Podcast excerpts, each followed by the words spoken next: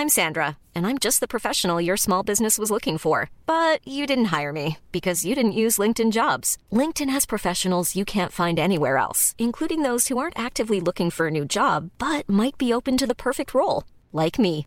In a given month, over 70% of LinkedIn users don't visit other leading job sites. So if you're not looking on LinkedIn, you'll miss out on great candidates like Sandra. Start hiring professionals like a professional. Post your free job on linkedin.com/people today. Bueno, ya. Hola, ¿qué tal? Muy buenas noches a todas las personas que nos están eh, viendo en este momento a través de YouTube. Gracias a los que nos escuchan a través de Spotify al día siguiente. O sea, gente del futuro. Y pues, como ya habrán notado, no empezamos con intro el día de hoy. Bueno, sí empezamos con intro, Claro que sí, ¿no? pero es a capela. Es, una versión a capela como acústica. Muy acústica. Porque pues, como también ya habrán notado, el día de hoy no se encuentra con nosotros ni la señorita Maye, ni tampoco el señorito Emanuel, porque tuvieron ahí unas complicaciones, no pudieron venir. Y el intro, bueno, generalmente transmitimos con la computadora del señor Emanuel y el intro está guardado ahí. Y como somos unas personas muy responsables y precavidas, no está en ningún otro lado, no lo tenemos guardado en ningún otro sitio. Entonces no hay intro.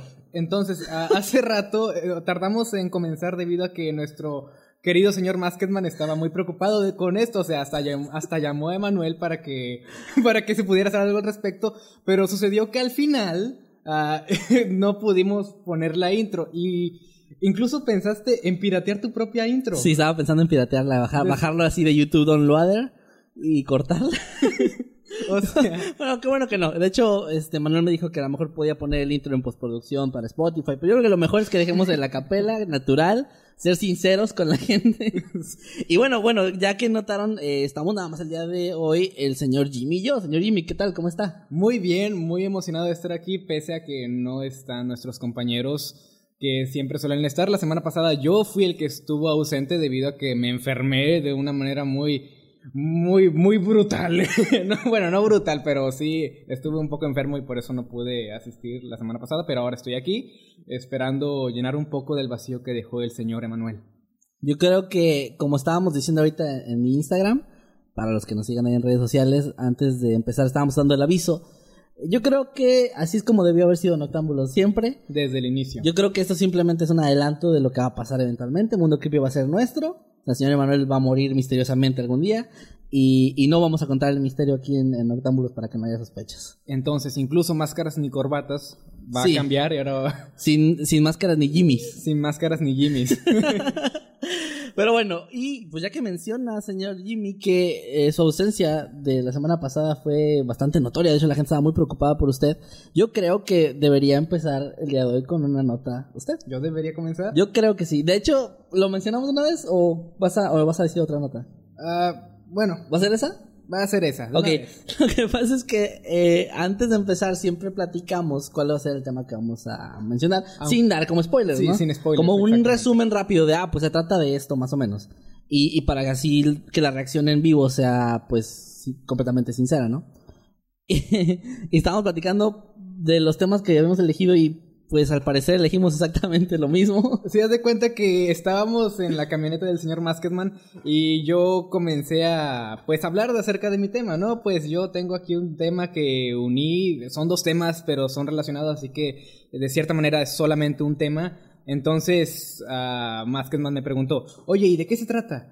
Pues trata de algún tipo de titis, ¿verdad? Ahorita lo vamos a Sí, discutir. ahorita vamos para allá. y, y entonces Kevin está como que, y luego pasaba esto, y yo, sí, y también esto, y, y Matt Kedman estaba, no, ¿cómo pudiste? Y era, resulta que es el mismo tema, El mismo tema. que estamos a punto de abarcar ah, en este momento, así que vamos a darle inicio de una vez para poder quitarnos ese trago amargo. de- Sí, fíjate, una pequeña notita nada más. Siempre tenemos esa preocupación de que el día que alguien eligiera el mismo tema. Hemos platicado varias veces eso de que algún día se iba a dar, algún día alguien va a elegir el mismo tema, pero tenía que ser precisamente el día en que nada más estamos tú y yo. Sí. Y eso estuvo súper raro.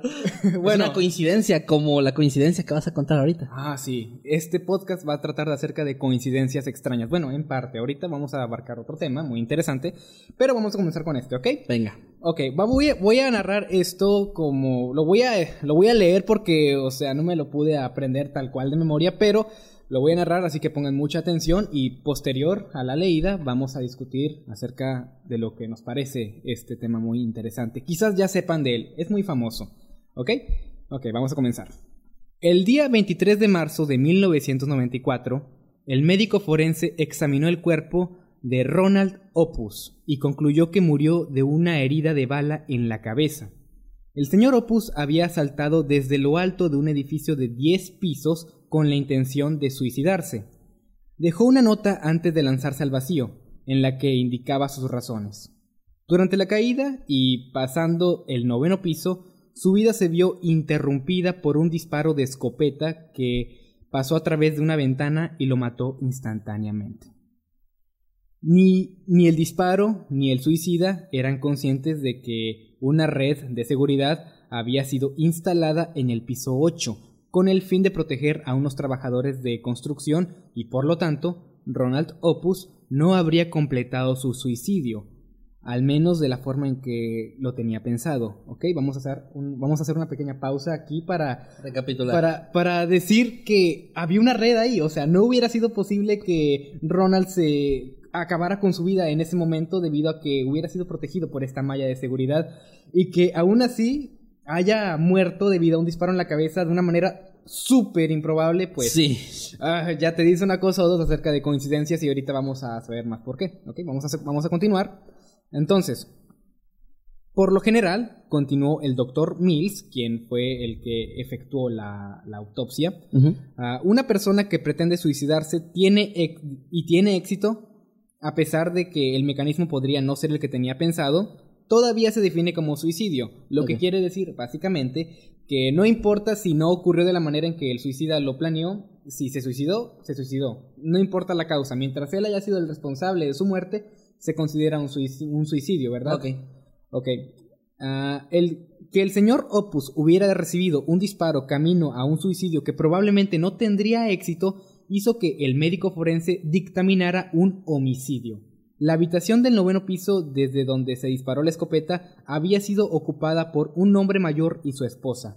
Mientras mantenían una fuerte discusión, ella amenazó con la escopeta y el hombre estaba tan disgustado que cuando apretó el gatillo, un montón de pedrigones, podría definirse algo así como metralla o algo así. Sí, como metralla, exacto. Ok. de bala atravesaron la ventana y se alojaron en la cabeza del señor Opus. Cuando uno tiene la intención de matar al sujeto A y accidentalmente mata al sujeto B, uno es responsable por la muerte del sujeto B. Cuando el anciano y cuando el anciano fue acusado del homicidio, él y su esposa no titubearon. Ambos dijeron que pensaban que la escopeta estaba descargada, que era una vieja costumbre del viejo amenazar a su esposa con su escopeta descargada. Otros tiempos. Otros tiempos, o sea, Ahora, o sea, le levantas la mano y ya, ya estás en prisión prácticamente. Sí, sí, sí. Y antes era como con escopeta y todo. Y sí, sí, hay muchas historias de eso. ¿eh? Sí, y fíjense que pese a que a lo obvio, ¿verdad? Que le está apuntando con una escopeta, pues no, no era la gran cosa porque al final de cuentas estaba descargada, ¿verdad? Eso te dice algo de los tiempos en que esta anécdota tomó lugar. Ok, ok. Ok. Entonces, no tenía, no tenía la intención de matarla, como bien ya mencionamos. Por lo tanto, la muerte del señor Opus parecía ser un accidente, es decir, el arma había sido cargada accidentalmente, muy entre comillas. La investigación posterior reveló, según versiones de un testigo, que el hijo de la pareja había sido visto cargando la escopeta unas semanas antes del fatal accidente. Supuestamente, la anciana había quitado el apoyo financiero a su hijo, y éste, sabiendo de la propensión del... ¿Propensión? ¿Propensión? Propensión, mm, sí, propensión. sí. Es una palabra rara. Es una palabra rara, pero sí existe. Propensión del viejo a apuntarle a su madre, cargó el arma con la esperanza de que su padre la, la matara. El, el, asesinato del señor Opus ahora era responsabilidad del hijo, ya no del viejo que disparó el arma. Ok, ok. Y aquí viene el toque exquisito. Investigaciones posteriores revelaron que el hijo era, de hecho, Ronald Opus, se había deprimido tanto por el intento de asesinato de su madre que eso mismo lo llevó a lanzarse del piso 10 el día 23 de marzo, solo para ser asesinado por un disparo que atravesaba una ventana en el piso 9. El hijo se había asesinado a sí mismo, por lo tanto, el forense cerró el caso como un suicidio. ¿Cómo ves? Exquisito, como dijiste. Exquisito. Sí, es una historia súper. O sea, te hace pensar tanto las coincidencias que puede haber en la vida.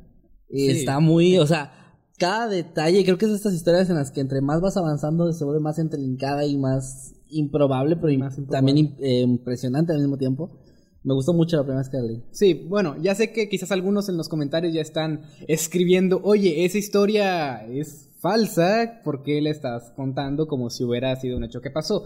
Y Fake pues no, news. no estamos de aquí para malinformarlos. De hecho, ahora el señor Maskerman nos va a decir algo muy interesante acerca de esta anécdota. Pues resulta que esta historia mm, se podría decir, ahorita lo dije de broma, pero se podría decir que es como la primer fake news de la historia antes de que existiera el internet y todo eso, puesto que básicamente la historia es un invento de la persona, ¿cómo se llama? El... Ah, deje checo, Es un doctor. eh, rápidamente. Sí, er- no, bueno, más que un doctor era... Sí, eh, bueno, sí, era un doctor forense que ah, anteriormente, en aquel tiempo, era el director de una fraternidad Así es. De, de, de medicina forense, ¿verdad? Ok. que, digamos, eh, inventó esta historia como una especie de prueba para sus alumnos para ver qué conclusiones sacaban de todos estos detalles que son obviamente súper improbables. Sí, Eh, demasiados improbables. o sí, sea, es como... Ok, aquí tengo escrito algo para que lo entendamos de forma muy clara. Ok. Y dice que sencillamente el caso no es real. Su origen dio lugar en el año 1987. No se tiene certeza del día exacto, pero se trató de un ejemplo ilustrativo inventado por el señor Don Harper Mills. Harper. Este era el nombre del señor. Y en ese entonces él era el director de la Academia de Ciencia Forense norteamericana. Bueno, eso de americana no es tanto ex- tanto de que sea del país porque vemos que esta, esta fraternidad tiene alcance en muchos países, Ok. más allá de Estados Unidos. ¿Ok? Y entonces, durante uno de los muchos banquetes de esta distinguida sociedad, pues dio lugar esta, esta conversación, ¿verdad?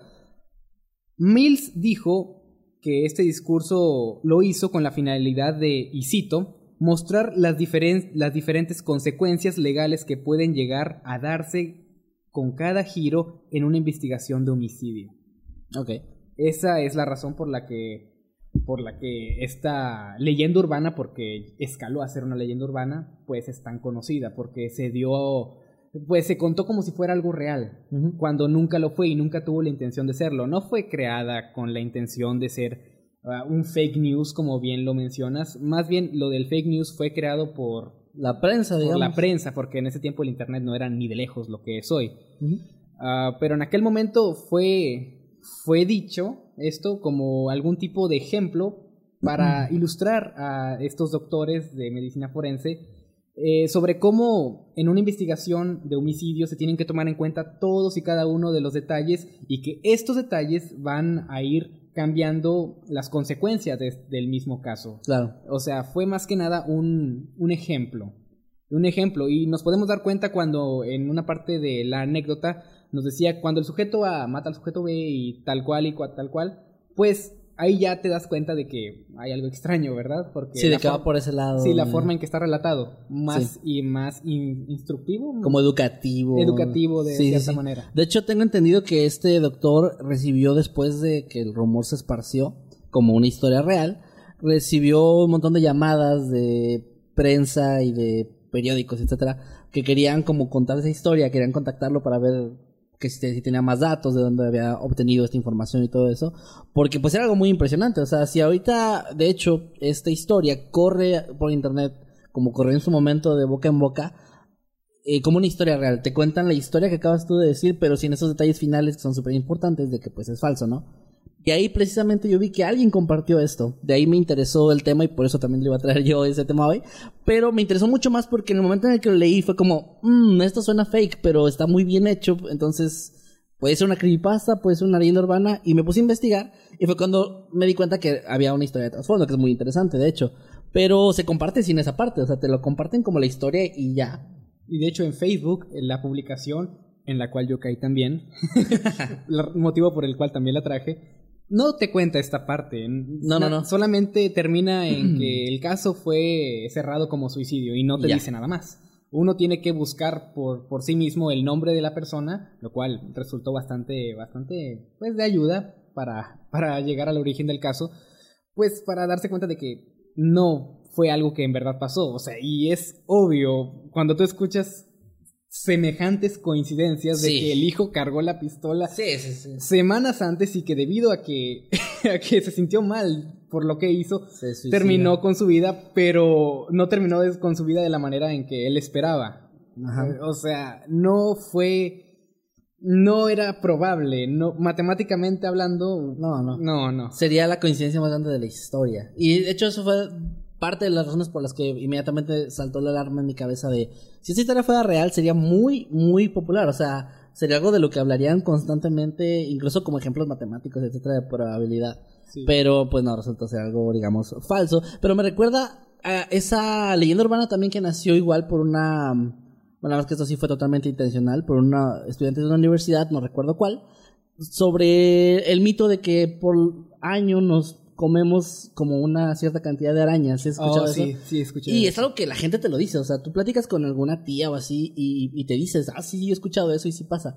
Pero, o sea, obviamente cuando lo piensas más allá, cuando tomas el momento, eh, eh, un momento para pensar y decir, a ver, ¿qué tan probable sería que realmente nos estemos comiendo insectos en la noche? Sí. Es, es raro, es, es muy difícil, o sea, para empezar no tiene lógica que una araña busque meterse en la cavidad de... Moriría. Sí, no, y ellos son animales que trabajan por instinto, o sea, no buscarían algo donde quedaran atrapados, etcétera.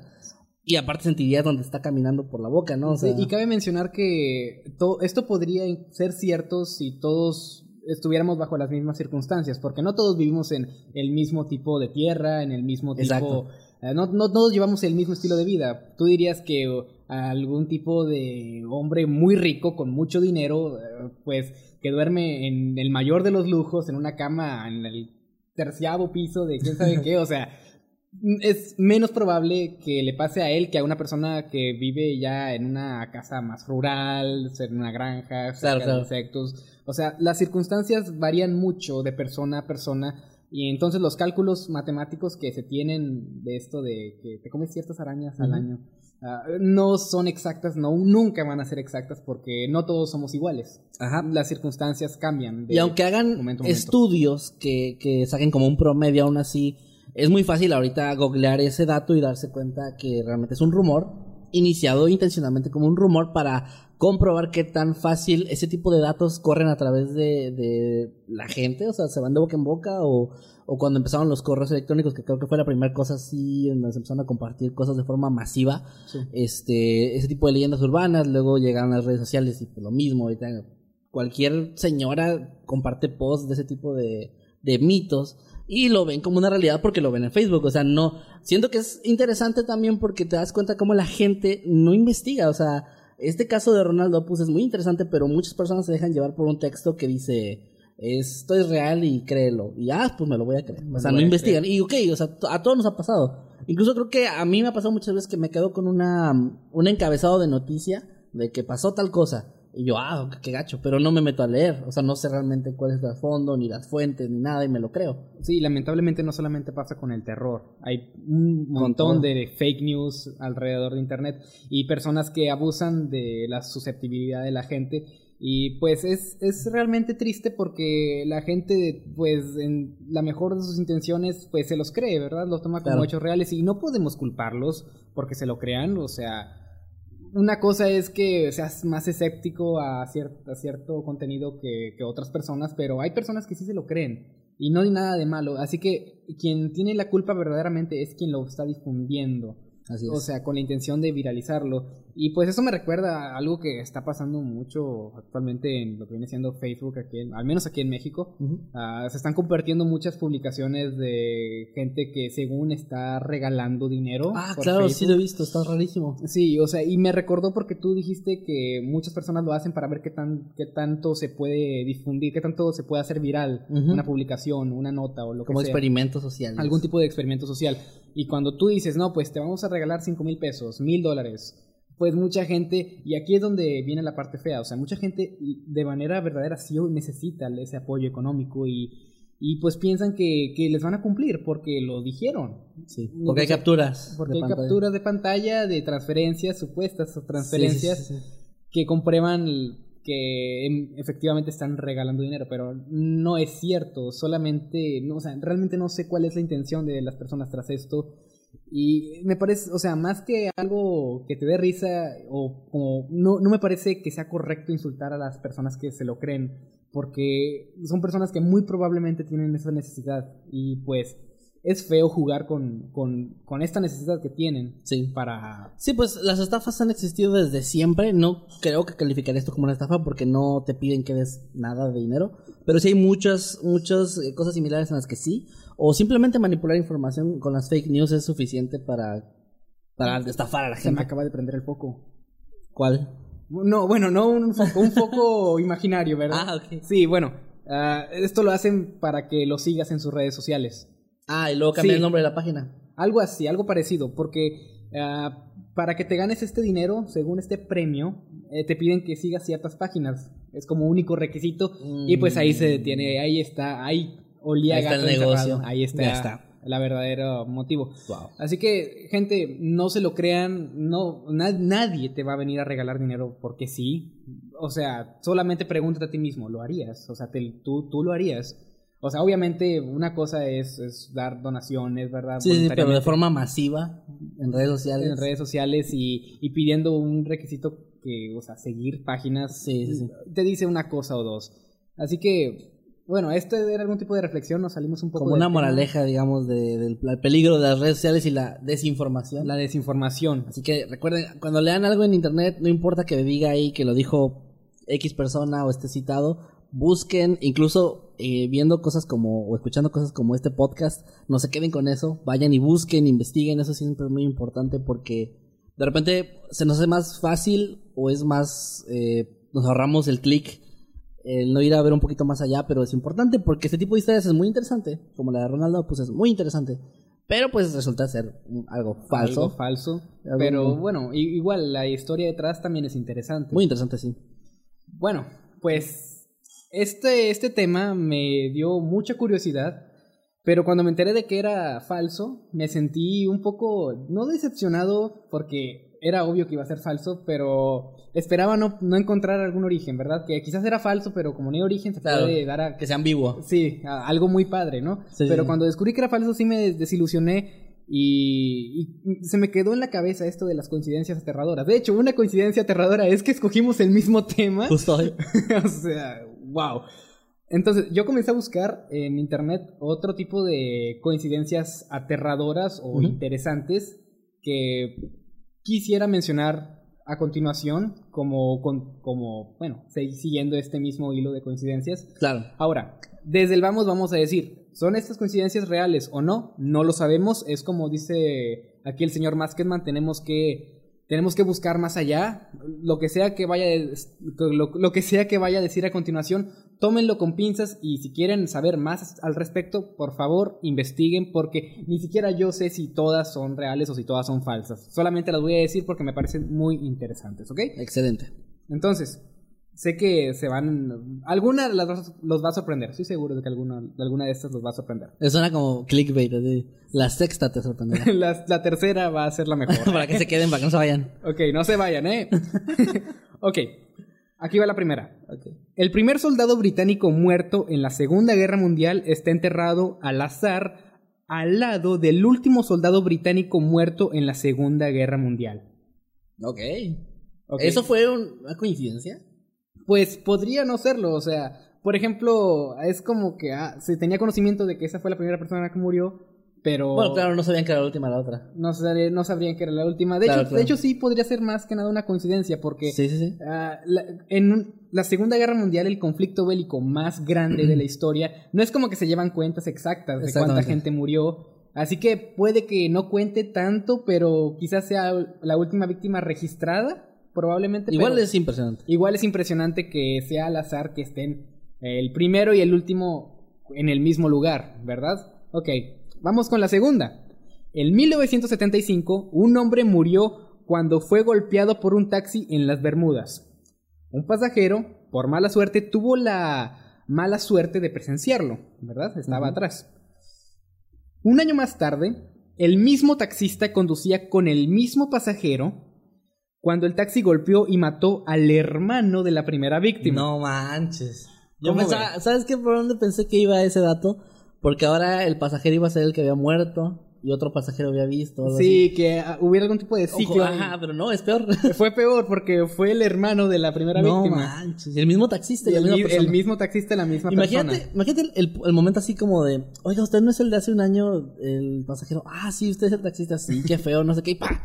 Te llevan al hermano, no manches. O sea, tú puedes imaginarte la conversación del taxista. No, pues tuve muchos problemas legales, estaba, estaba en muchos problemas, pero pues hice algún tiempo, pero pagué mi, pues mi, mi ticket de salida, ¿verdad? ¿Cómo era la, la fianza? Ah, fianza. La, la fianza, pagué mi fianza, muy apenas, de hecho apenas me estoy recuperando de que de repente el- de nuevo el taxi comienza pues, que Y el chocar. hermano, no. Justamente el hermano. Qué O cruel sea, es la vida. Recuerden todas estas cosas que estamos mencionando, no sabemos si son reales o no, ah, así que bueno, hay Yo que que aclarar sí. eso. Probablemente sí, pero wow, o sea, hay coincidencias que en verdad te vuelan la cabeza y parece que no pueden ser productos del azar. Bueno, esa fue la segunda. Vamos con la tercera. Cuando estaban diseñando los paisajes del videojuego Deus Ex, quizás algunos de ustedes la conozcan, ah, uno, de los, uno de los artistas de este juego dejó, dejó fuera un importante monumento emblemático de la ciudad de Nueva York, las Torres Gemelas. Para colmo de la, de la ironía, el juego trata acerca de un ataque terrorista. Este juego fue realizado en el año 2000. Ok. Ok. Es como. Quizás, quizás no, no fue por nada más. Es un- uno de los tantos lugares emblemáticos en ese entonces. En ese entonces. Y. Bueno, exactamente un año pasó lo que pasó y ya no se encuentra. Es otra coincidencia interesante. De hecho, hay muchas coincidencias. Imbo- ¿Del 9-11? Del 9-11. Sí, hay bastantes. cosas. Hay. Y esa es una de ellas, ¿verdad? De hecho, voy a hacer un pequeño paréntesis ah, acerca de esto porque estábamos hablando ya de videojuegos. Vamos a dar otra coincidencia dado, dado en este medio. Ah, ¿Recuerdas el, el videojuego de Doom? Sí, claro. Sí, lo- bueno, los originales, no estoy hablando todavía de, de los nuevos que están saliendo actualmente, muy buenos, por cierto, pero estamos hablando de los originales. Ok. Bueno, en el videojuego llamado Doom 2, y esto lo digo en paréntesis porque no lo tengo apuntado, estoy solamente diciendo lo que alcanzo a recordar. Ah, hay un nivel llamado Nirvana, en el cual hay una parte donde encuentras a un alma torturada, o sea, un alma torturada en el infierno, y en medio de la sala hay una escopeta. Uh, ok. Ok, entonces, este videojuego salió el mismo año, quizás unos días después de lo que pasó con, con Kurt, ¿verdad? Claro, el, claro. El cantante de la banda Nirvana. Pero si tomamos en cuenta cómo eh, es el desarrollo de un videojuego, es, esa, esa sección en particular fue programada mucho tiempo antes de que sucediera lo de Kurt. Ahora, es, es una coincidencia, pero es una coincidencia algo macabra porque, o sea, es un alma torturada, está una escopeta enfrente, estamos en el infierno, el nivel se llama Nirvana. Sí, eso, es, es como... Porque una escopeta y una, un alma es como... eh. Ahora, en los coment- ahora, si tengo algo equivocado en esto, por favor, déjenlo en, la- en- en los comentarios porque eh, estoy diciendo esto de pura memoria, no me acuerdo muy bien, pero sí, o sea, es algo que pasó y es realmente... Es realmente... o sea, te enchina la feo, piel, está es- feo. es- está feo. Incluso si ustedes lo buscan en YouTube lo pueden encontrar. Y encuentran específicamente esa sección donde está ah, alguna, un alma torturada así, ¿verdad? Colgada y enfrente de él, en el medio de la sala, se encuentra este, este, esta arma que de hecho puedes tomar, ¿verdad? Es una de las armas del juego, la puedes recoger. Es una ot- otra coincidencia muy, muy extraña, muy, muy tétrica, muy aterradora. Lo peor es que salió, si salió, si pasó días después de que salió el juego y la gente no se dio cuenta, no se percató de eso hasta después, ya es imposible pues cambiarlo, o sea, no es como ahora que te ponen un parche y ya cambian cosas Y del ya juego. cambian las cosas. En ese- ya se quedaba para siempre. sí, se quedaba para y siempre. eso es un tanto cruel, Sí, pero no es culpa de nadie. Es como, un- o sea, si hubiera sido algo que pasó después, ¿verdad? Sería tomado como algo de muy mal gusto. Claro, debido a que sí. estamos hablando de la muerte de una persona real, una trágica muerte. Sí, sí, sí. Eh, pero ocurrió antes, o sea, ¿a quién culpas? No, pues. no puedes culpar a nadie. Es solo algo que pasó. diablos. Y es una coincidencia muy, muy aterradora, en mi opinión. No, sigue siendo una coincidencia, pero es, es realmente aterradora. Ok, aquí vamos con la siguiente, que ahora sí tengo escrita. Y aquí va. La única novela de Edgar Allan Poe, titulada La narración de Arturo Gordon Pym, habla de un viaje antártico que salió mal. Una de las escenas trata de cuatro náufragos a la deriva en una balsa, quienes deciden comerse al mozo de camarote. Richard Parker era el nombre del mozo de camarote. para sobrevivir. Se lo comieron. En 1884, un barco llamado Mingonet, no estoy, creo que estoy haciéndole, le estoy faltando el respeto al nombre del barco, muy probablemente porque no lo estoy pronunciando bien. Mi, mig- mignote, Mignonet, no me acuerdo, Mignonet, vamos a decirle así, de cariño. Así se llama. Así se llama. ¿Por qué? Porque esto es más que y aquí se llama así. ok, este barco se hundió y dejó, dejó detrás a cuatro supervivientes. Ellos también decidieron canibalizar al grumete para sobrevivir. El nombre del grumete, Richard Parker. Oh. ¿Cuánto tiempo de diferencia entre la novela y lo que pasó? Ah, pues no, aquí no me marca el año de, Ok. de- de la novela, pero lo, de, lo del Mingonet, pobre barco, ah, ocurrió en 1884. Ok, no es tanto, tengo entendido. A ver, voy a... Bueno, no, sí, ok. ya. Bueno, Tom, ustedes pueden investigar eh, la fecha en que fue publicada esta novela y lo que ocurrió con respecto a este barco, ¿verdad? Wow. Ok. Otra coincidencia que también te pone a pensar. Sí, sí, sí. Ok. Aquí voy a. voy a faltarle el respeto a otra persona porque sé que no voy a poder pronunciar su nombre correctamente. Ah. Pero ya se lo estoy, a- o sea, ya, se, ya se los estoy advirtiendo desde el vamos, ¿ok? En 1883, Henry Siegland, Siegland, probablemente no se pronuncia así, pero vamos, vamos a decir que sí. Henry Siegland, de Honey Grove, Texas, dejó plantada a su novia, quien desesperada, pues destrozada, decidió acabar con su propia vida. Su hermano, en venganza, trató de matar a pers- eh, la persona a la cual mencionamos al principio, pero la bala solamente rozó su cara y fue a incrustarse dentro de un árbol. ¿Ok? Ok. Y entonces el hermano de esta mujer, creyendo que había asesinado al hombre, también acabó con su vida. En 1913, Sigland estaba talando el árbol donde se había alojado la bala. Y como era muy difícil de cortar, decidió usar dinamita. La explosión incrustó la vieja bala en la cabeza de Sigland y lo mató. Wow. O sea, estamos hablando de muchos años de diferencia, o sea, 1883 a 1913. No manches. Muchos años.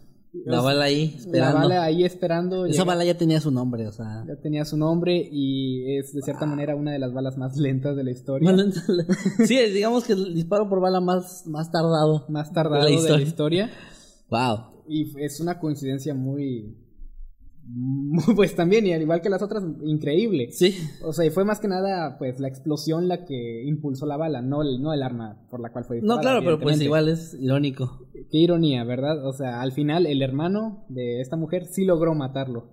Ok, esa es una. Y aquí tengo otra que vienen siendo ah, una, una compilación de, de coincidencias respecto a un mismo tema. Ok. ¿Ok? Est- con esto vamos a terminar el tema de las coincidencias, pero aguántenos tantito.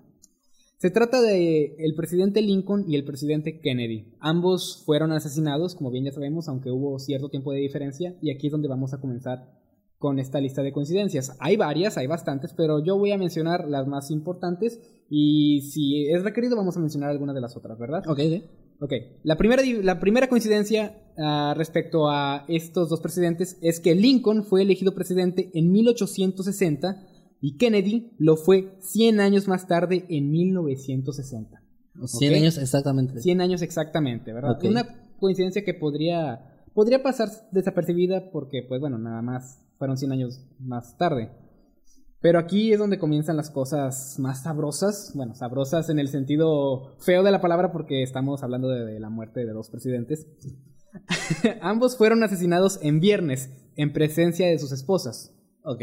Ok, como bien sabemos, ambos, Sí, sí, sí. ambos murieron en presencia de sus mujeres. Ambos murieron a consecuencia de una bala que les penetró la cabeza por detrás. Ok. ¿Cierto? Ok, Ambos murieron. Ok, esa es la misma, perdón. Lincoln murió en el Teatro Ford. Kennedy halló la muerte en un Lincoln convertible fabricado por la Ford. Ok. Ok. ¿Qué, John- qué- qué mal gusto que le hayan puesto Ford a Ford. un carro. O sea, o sea, que, perdón, que le hayan puesto Lincoln a un carro Ford. Porque ese dato ya lo tenían. Sí. Cuando, o sea, Ah, bueno, Pues bueno, pudo haber sido una coincidencia porque, o sea, pudo haber sido ese día o pudo haber sido en otra, en otro desfile. No, no, pero yo digo, o sea, los que le pusieron Lincoln a ese carro, Ajá. que era de marca Ford, Sí. creo que era, ese sí un poquito de mal gusto porque Sí. era el teatro Ford, ¿no? Ah, oh, de hecho sí. O sea, ahí sí hubo como una un- algo implícito de "Eh, eso estaría con madre ponerle Lincoln a, a este carro ¿Sabes Ford. sería una buena idea? O sea, Ajá. algo así. Y los demás, sí, sí, dale. No creo que pase nada, nadie se va a dar cuenta. O sea, todavía no terminamos de, de le- de leer esto, es- es- esta coincidencia, todavía, todavía no terminamos y ya encontramos otra coincidencia. Ajá. O sea, bastante, bastante raro, ¿no crees?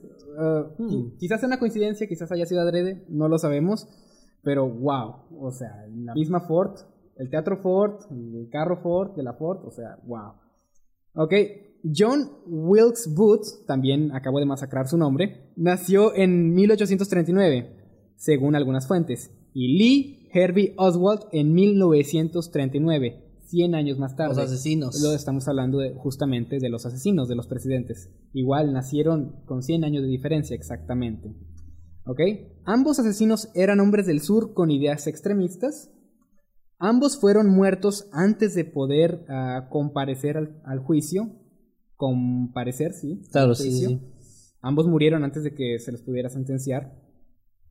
Y pues, wow.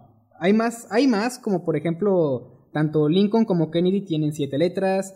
Andrew Johnson y, Lin- y Lyndon Johnson tienen 13 letras. Y los nombres de los asesinos, John Wilkes Booth y Lee Harvard Oswald, los asesinos, tienen ambos 15 letras en su nombre. Ok. Hay muchos paralelismos entre Hay estos dos Sí, presidentes. está muy cabrón. Entonces, ah, también cabe mencionar que ambos estaban luchando mucho por, por la gente de color en sus, en sus mandatos. Igual ambos murieron. Es como si de cierta manera hubiera. fueran. fueron cosas muy, cosas muy parecidas. eh, en muchos ámbitos. Así Sí. que es otra coincidencia. Bueno, estas son muchas coincidencias referentes a un solo tema. Que sin dudas te hacen pensar que este mundo quizás no es tan azaroso como parece serlo a veces. Hasta parece que alguien está moviendo las piezas. Sí, o sea, ¿quién será? Nuestro señor y salvador Nightcrawler. Que está moviendo las piezas también ahorita. Sí, aquí con nosotros. Wow, pues muy interesante el tema. Eh, la verdad es que, eh, no sé, las coincidencias son de esas cosas que te dejan pensando mucho, yo creo, porque fuera de la probabilidad, que obviamente la probabilidad dice que sí, tiene que pasar cosas así. No sé, es como, mm, te hace pensar en eso, te hace como cuestionarte un poquito la realidad y la forma en la que las cosas se van dando. Como si viviéramos en la Matrix o Como, algo así. sí, como algo programado, no sé, pero bueno, no sé, ya pónganse todos su gorrito de aluminio porque ya estamos, Ya estamos cos- hablando muy... bueno, muy conspiranoicos. Exactamente. Y ustedes eh, ahí en los comentarios, pónganos ah, cuál ha sido la coincidencia más extraña que ustedes han vivido.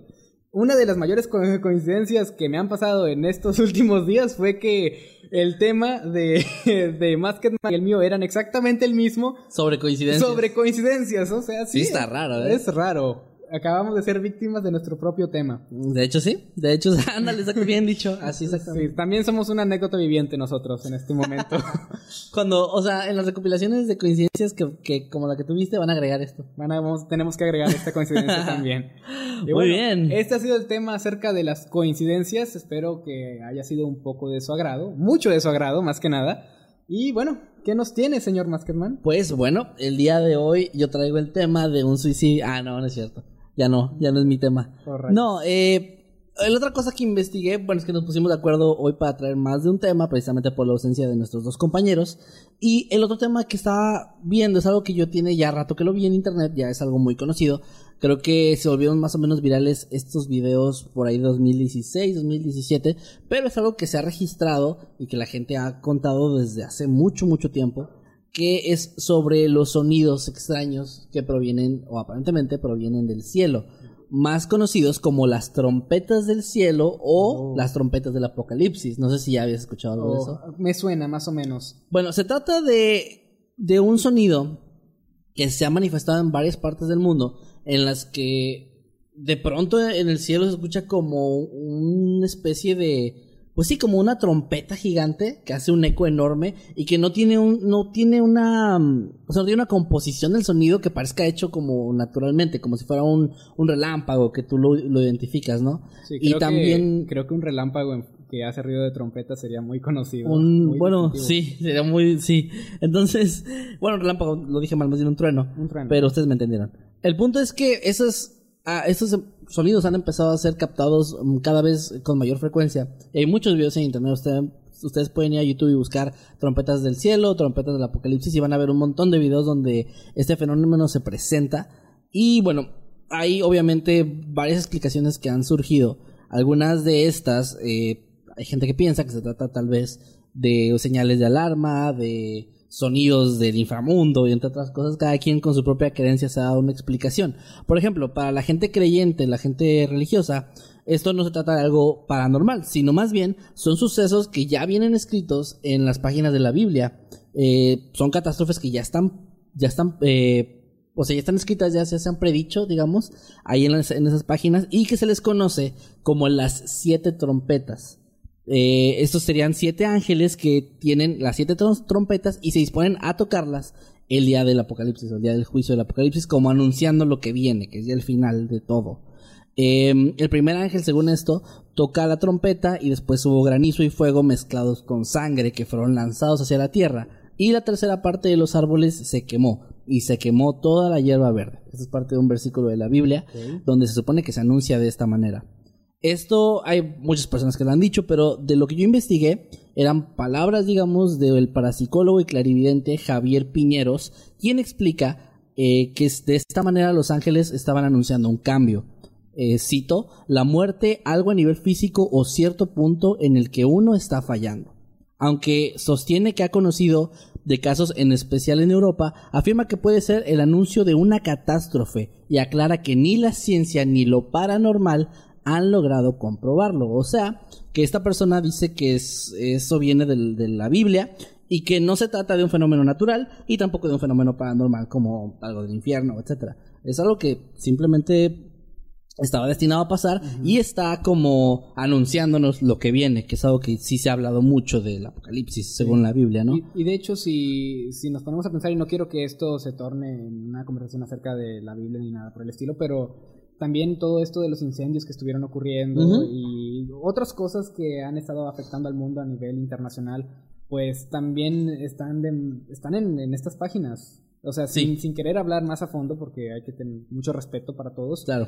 Pero sí, muchas de estas cosas han estado ocurriendo, coincidencia o profecía, eso ya queda a criterio de cada quien, pero es un hecho que han estado ocurriendo y es, eh, o sea, independientemente de todo, es algo muy curioso. Es algo bastante, pues sí, bastante curioso que nuestro mundo se esté llenando de ese tipo de sucesos, que ya hay algo que lo, como tú dices, que lo profetiza. Ujú. Entonces, como tú dices, o sea, muy bien dicho, eh, pues obviamente lo decimos con mucho respeto y cada quien puede tener las creencias que quiera, pero no deja de ser algo sumamente interesante. Sin embargo, el portal de BBC de noticias dice que estos sonidos son totalmente naturales, o sea, contradiciendo todo lo que acabo de, de mencionar, y que se han escuchado durante siglos en todo el mundo.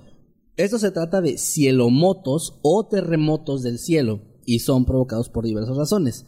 De acuerdo con David Hill, que es un científico geológico de Estados Unidos, estos sonidos son generados en su mayoría por terremotos, por olas que golpean con mucha fuerza los acantilados e incluso por la caída de un meteorito. Eso también se supone que genera este tipo de sonidos. Y se explica que en el caso de las regiones costeras, este ruido puede ser resultado del metano que se desprende del océano. O sea, sí hay una explicación, se supone.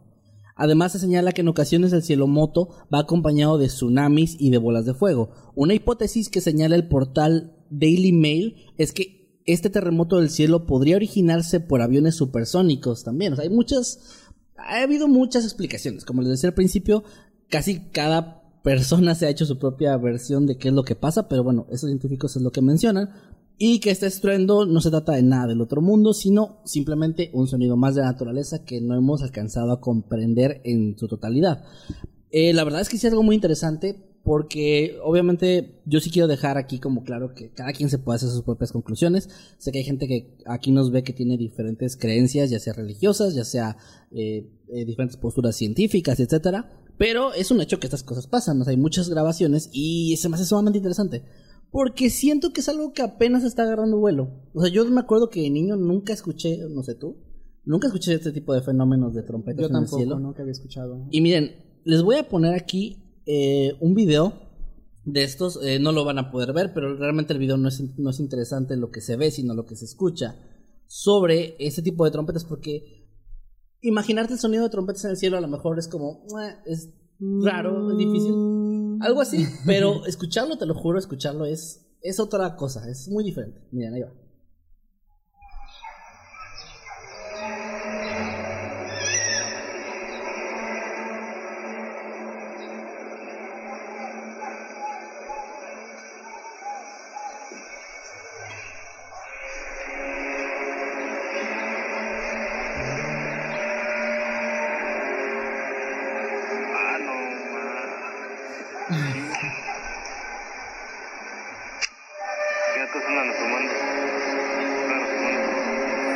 Se escucha más tétrico de lo que me imaginaba. Eso es exactamente a lo que me refería. Por, por eso quería, eh, pues, ilustrarlo auditivamente.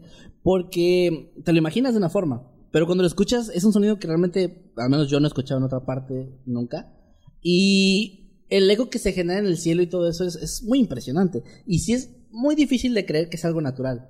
Sinceramente. Sí, de hecho, de, hecho, o sea, cuando lo escuché, dije, ¿qué es en serio? Suena como trompetas o algo Suena así. como trompetas, pero no tanto trompetas. O, o sí una trompeta, pero una muy, muy, muy profunda, ¿no? Muy, muy grande, Sí. muy poderosa. Es como, o sea, muy impresionante, definitivamente. Definitivamente. sea algo natural, sea algo paranormal o sea algo, prof- algo de profecía, igual es muy, muy impresionante. La verdad es que sí, este tema, les digo, yo tengo ya como dos años que lo conozco, pero hasta hace poco precisamente me puse a investigar un poquito del origen y, y, pues hay muchas explicaciones. O sea, realmente, eh, si se fijan en la parte mm, científica del artículo que leí, decía como que, ah, son cielomotos o son aviones, o sea, es- o sea, como te dan muchas opciones, pero no te dicen, es esto, o sea, está comprobado que es esto, no, no hay ni una respuesta clara ni fija. Sí, y más porque dices que esto se ha escuchado, bueno, que algunas explicaciones mencionan que esto se ha escuchado desde hace mucho tiempo atrás, Ajá. y si dicen que fue algún tipo de avión o algo así, pues,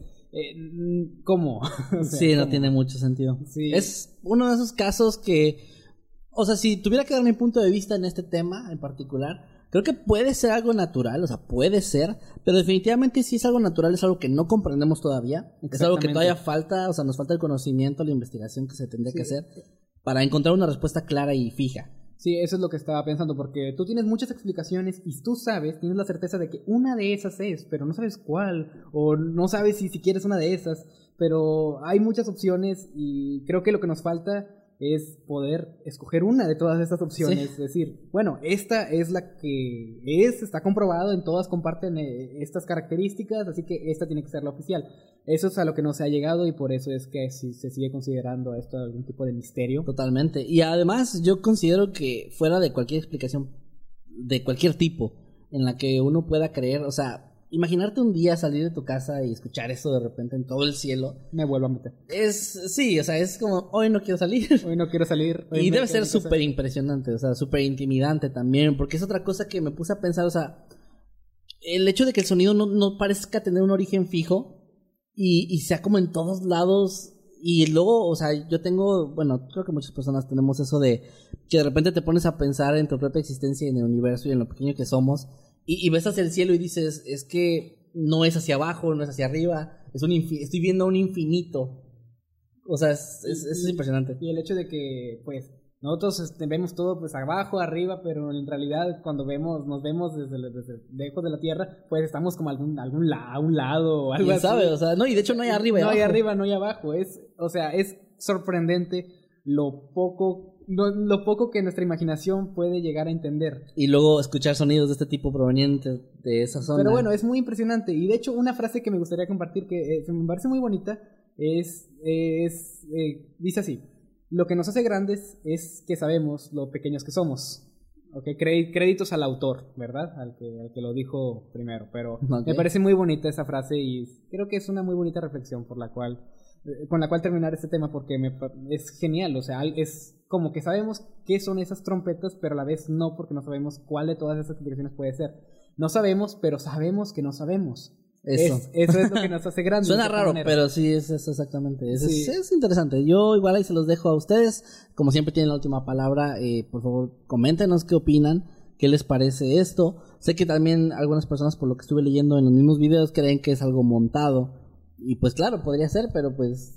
O sea, puede ser cualquier cosa. Puede ser cualquier cosa. Y bueno, con esto cerraría el primer tema del día de hoy que traje. El segundo tema, tengo que ser sincero, no lo tenía preparado porque precisamente como les comentamos, traíamos cada quien dos temas. O bueno, en el caso del señor Jimmy era, era un tema como Pero- mezclado. Sí, pero estaba confiado Mm. en, que, en que habría más temas. Porque, bueno, creo que duró más o menos, ¿no? Unos 20, 25 minutos el tema de las coincidencias. Eh, las coincidencias duró como 40 minutos. Sí, o sea, yo por eso pensé, al ser un tema grande dije, no, pues con esto podemos ah, podemos hablar, podemos manejarnos un buen tiempo y pues con los dos temas del señor Maskerman, pues oh, qué chido. Pero resulta que era el mismo tema y se nos fue todo por la borda. Pero, sin embargo, no hay, no hay que entrar en pánico porque mientras estábamos platicando de eso surgió un tema nuevo. Muy interesante. Muy interesante, creo yo, de esas cosas que siento que es más como una plática entre amigos, de esas que se dan en la madrugada, cuando ya se acabó la cerveza y, y ya no hay nada más que unos cuantos. eh, y es ese tema sobre el apocalipsis zombie, sobre cómo sobrevivirías a un apocalipsis zombie. O si un apocalipsis zombie se, era- se desatara en este preciso momento mientras me estás escuchando, ¿qué, qué tiene? Otra vez, en el Sin Máscaras Nicolás me pasó lo mismo. De que se. Bueno, es mi celular. Que se activa lo de voz. Bueno, discul- disculpen. Eh, sí, sí, si en este momento se desatara un apocalipsis zombie en tu casa, ¿qué harías? ¿Con qué te defenderías? ¿A dónde irías? Ese tipo de cosas. Y en internet estuve buscando como este tema así de forma rápida y encontré un test sobre si podrías sobrevivir a un apocalipsis zombie. Y me pareció sumamente interesante. Yo creo que sería un poco de trampa hacerlo los dos. Así que creo que debería, debería yo hacer las preguntas y que el señor Jimmy las conteste. Ah, yo tengo que responderla. A ver si el señor Jimmy, sobre- según este test, a ver si sobreviviría o no un Ok, yo te digo si sobreviviría o no. Sí, ok, ahí va. bien. Dice, Ah, ah, ok, antes de comenzar, también Sí. ustedes vayan pensando sus respuestas en su imaginación, ¿verdad?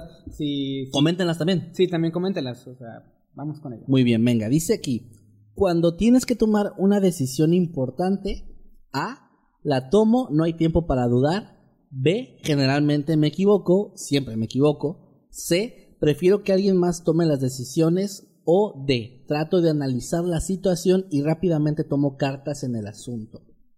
Mm, pues yo diría que analizo, ana- analizo la opción D. La última opción. La última opción acerca, obviamente tendría que analizar qué es lo que está pasando, si realmente es un apocalipsis zombie, porque ya han habido muchas alarmas y fake news acerca de, del inicio de la pandemia, con eso que ocurrió con los ciervos, los ciervos Ujú. que estaban, que estaban ah, zombificando de alguna manera, no como en las películas, pero sí tomaban ciertos comportamientos que nos recordaban a estas criaturas de la ficción. Claro. Y es como que se, ale- se alertó mucho porque se estaba diciendo que esto sí se podía trans- transferir a los humanos y eso causó cierto tipo de, de pánico, ¿verdad? Claro, Pero sí, sí. y- como toda tendencia, igual ya nadie habló al respecto y se concluyó que Era otra cosa. era otra cosa y que no, no era realmente Bueno, peligroso. solamente un punto aquí. Estas preguntas creo que no están relacionadas directamente a que tú ya sabes que hay un apocalipsis zombie, sino más van, van Oh. como para tu personalidad. ah, o sea, ¿qué harías en una, una decisión importante en general? Ah, igual, Igual- Sí, pensar las cosas y igual. tomar cartas en el asunto, sí. Ok, muy bien. Sería la opción D. La siguiente pregunta es: ¿Cuánto tiempo puedes pasar sin bañarte? Oh, Uh, se va a poner ah, interesante. A. No más de dos días, qué asco. B. Más de una semana con facilidad. C. Uno, a lo mucho dos días. D. Más de tres, pero menos de una semana. Ok, esta es una pregunta interesante. Porque, bueno, Yo les puedo decir que. lo- no es cierto. ok, mira. es que me, sí, sí me... Te agarró sí en me- curva, Sí, me agarró en curva, curva porque es como una pregunta que no tiene mucho que ver con, con la sobrevivencia, pero bueno, creo que estoy comenzando a hallar algún tipo de relación, ¿verdad? Pero vamos a responder esta pregunta. Yo, por lo general, lo más que he pasado sin bañarme es cuando, obviamente, está, las temperaturas son bajísimas, ¿verdad? A veces se pone muy frío aquí en esta ciudad. Y es sencillamente no es fácil bañarte, o sea, no es sencillo. Eh, eh, toma fuerza de voluntad realmente el meterse a- al baño a, a- a asearte. Así que lo más que he, pa- he pasado sin bañarme ha sido un invierno, no, no es cierto. no es- Cuatro meses. Cuatro meses. No, no es cierto, no se crean. bueno, ah, serían dos, tres días a lo mucho. No sé con qué Ah, opción. Ok, aquí dice uno a lo mucho dos días. Ajá. No más de dos días, entonces no. Sería uno a lo, sería la opción C. Sería la opción C. Uno a lo mucho dos días. Uno a lo mucho dos días. Sí, me quedo con eso. De forma normal, ¿verdad? De forma normal. Ok. No me juzguen, ¿ok? Hace mucho frío a veces. No se Siguiente, puede. Siguiente pregunta. Cuando tienes hambre, A. Ay, siempre se me olvida que tengo que comer, no me afecta mucho. B. Me pongo de malas y no sé qué pasa hasta. No sé qué me pasa hasta que como algo. C. Busco la manera de comer algo, lo que sea. O D. Le pido a otros que me alimenten. Es su deber. Ok, definitivamente la opción D. Uno buscaría algo en el refri o algo en la cocina o buscarías hacerte algo. O sea, no- Busco la manera de comer algo, lo que sea. Sí, porque no puedes depender de una persona para comer. Tienes que tener algún tipo de independencia porque es, es la alimentación. o sea, Claro, claro. sí. Ok, entonces opción C. sí. Venga, muy bien. Siguiente pregunta. ¿Qué opinas de trabajar en equipo? A. Me conviene porque no tengo tantas habilidades. B. A veces funciona, pero otras veces es mejor hacer las cosas solo. C. Totalmente de acuerdo. La unión hace la fuerza. O D. No me gusta. Prefiero hacer todo yo. Ah, la unión hace la fuerza, definitivamente. Bueno, es una mezcla entre esa y también la A, porque también tampoco me considero que sea bueno en tantas cosas, así que ah, estar con un grupo de personas en un equipo de trabajo, como por ejemplo ustedes, ¿verdad? Estamos en un equipo de trabajo. Eh, pues siento que sacamos las cosas adelante de manera muy eficiente, así que sería alguna mezcla de las dos, pero me quedo más con la C porque es más bonita, ¿verdad? De que la unión No, y fue-. Suena más, más poético. Sí. Ok. Bueno, siguiente pregunta. ¿Qué es lo más importante para ti? Mi familia. A. B. Mis a- mi familia y amigos. C. Mi pareja. D. Mundo creepy. Nah, no es cierto. Oh, No. rayos. D. eh, mis amigos. Am, es que es Ah. raro porque eh, eh, tu familia no tiene que ser a fuerza solamente la gente que está relacionada a ti con, por sangre. No a quien consideres tu familia. ¿no? Es a quien consideras Como aquí familia. la familia de Mundo La familia po- po- podría incluso serlo, o sea, podrías tú ser mi hermano de otra madre y, o sea, creo que el concepto de familia es, es va más allá de solamente algo sanguíneo, también puede ser algo de, de mucho cariño, mucho, pues, que te importe mucho la otra persona. Así que cuando yo digo que, que lo más importante para mí es mi familia, no solamente me refiero a mi familia de sangre, sino también a mi pareja o también a algunos amigos. Algo así. Sé que es hacer, trampa. Sí. Suena que no quieres, no quieres que nadie se enoje contigo. sí, es como que si digo una cosa, queda mal con otras personas. Si pudiera salvar a todo el mundo, lo haría. Bueno, vamos a quedarnos con mi familia. Familia. Ok, está bien. Válido. Eh, Este test ya no me está gustando. ok, espera. eh, dice aquí: Si alguien a quien aprecias mucho se convierte en zombie, ¿qué harías? A. Terminaría con su sufrimiento y lo volvería a matar de una vez por todas. B. Lo dejo así y continúo con mi camino.